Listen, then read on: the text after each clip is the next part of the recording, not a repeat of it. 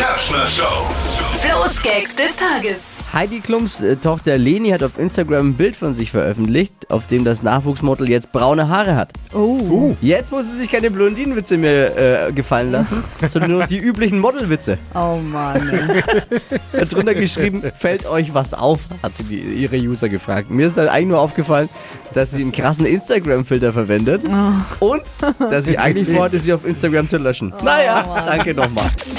Noch mehr aktuelle Gags jeden Morgen in der Flo Kerschner Show.